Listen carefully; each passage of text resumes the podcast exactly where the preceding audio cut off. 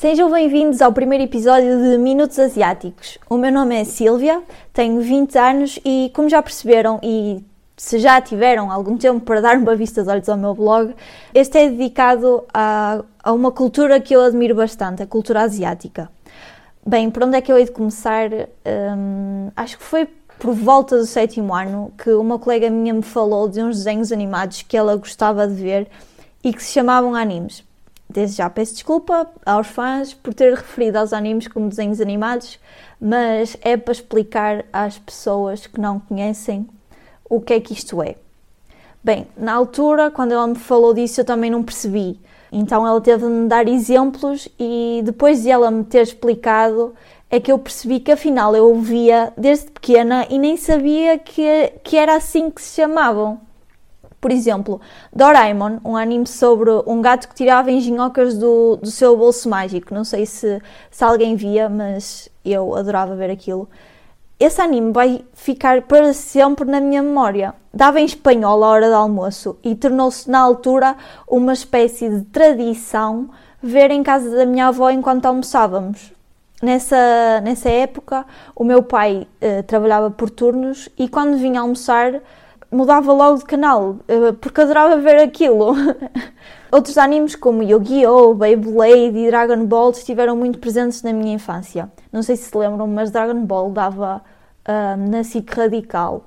E ainda me lembro que eu andava no quarto ano e fui com a minha mãe comprar de propósito um Beyblade para brincar nos intervalos. Sim. Passados uns anos, descobri o K-pop e fiquei logo encantada com as danças. E temos de admitir, os coreanos dançam mesmo bem. As músicas também me espantaram, sei que não falo coreano, mas as letras são boas e se as forem traduzir uh, vão perceber. As cores dos videoclipes e a qualidade deles são fora do normal. É que dá para perceber quando estamos a ver um videoclipe de uma música normal e um videoclipe de uma música de K-pop, porque os cenários, as cores, é tudo completamente diferente e tem uma qualidade não sei explicar, é mesmo fora do normal.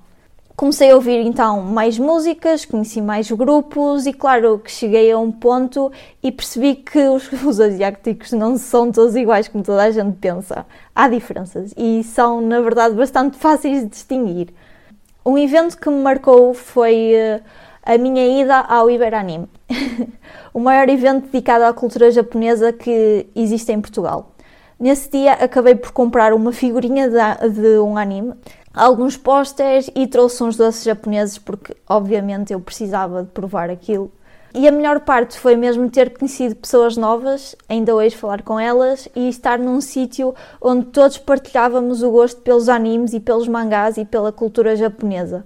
Para quem não sabe o que são mangás, eu passo a explicar. São livros parecidos com os livros de banda desenhada, mas são lidos da direita para a esquerda. Ou seja, enquanto nós lemos um livro da esquerda para a direita e a capa que está na direita é o fim, a capa que está na direita no mangá é o início e começa-se a ler os quadrados da direita para a esquerda. Tem muito que se lhe diga, na verdade foi difícil eu habituar-me a ler um mangá, mas depois consegui e adoro ler mangás.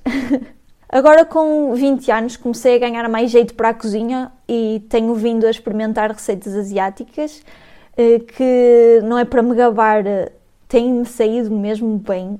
A última que eu experimentei foi uma receita coreana que não vou andar aqui a revelar, mas que toda a gente adorou e toda a gente aqui em casa pediu para eu repetir essa receita porque ficou mesmo bem.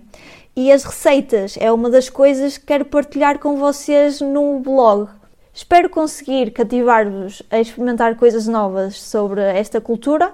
E se gostaram do podcast, uh, sigam no Spotify para continuar a receber conteúdo gratuito e de qualidade. Obrigada e até ao próximo episódio.